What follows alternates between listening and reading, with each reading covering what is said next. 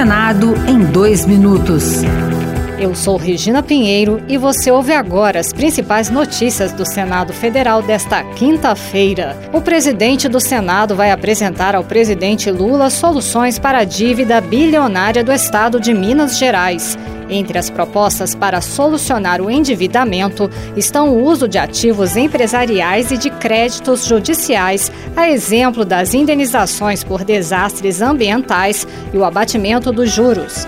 Rodrigo Pacheco também defendeu uma revisão dos juros hoje cobrados pela União. Essa é uma discussão que inevitavelmente o parlamento tem que ter e se era razoável ou não a incidência de juros nesse patamar ao longo desse período. Uma dívida de 15 bi se tornar 160 bi é algo realmente que é juro sobre juro que acaba tornando-a praticamente impagável.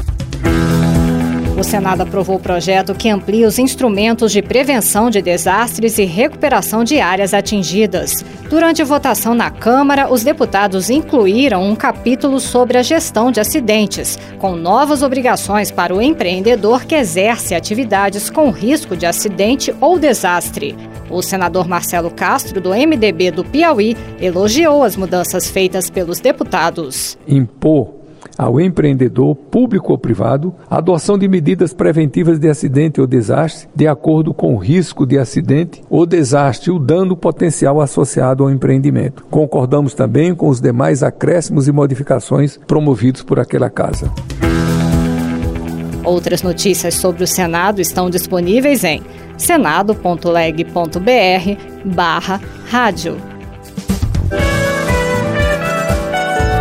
Senado em dois minutos. Uma produção Rádio Senado.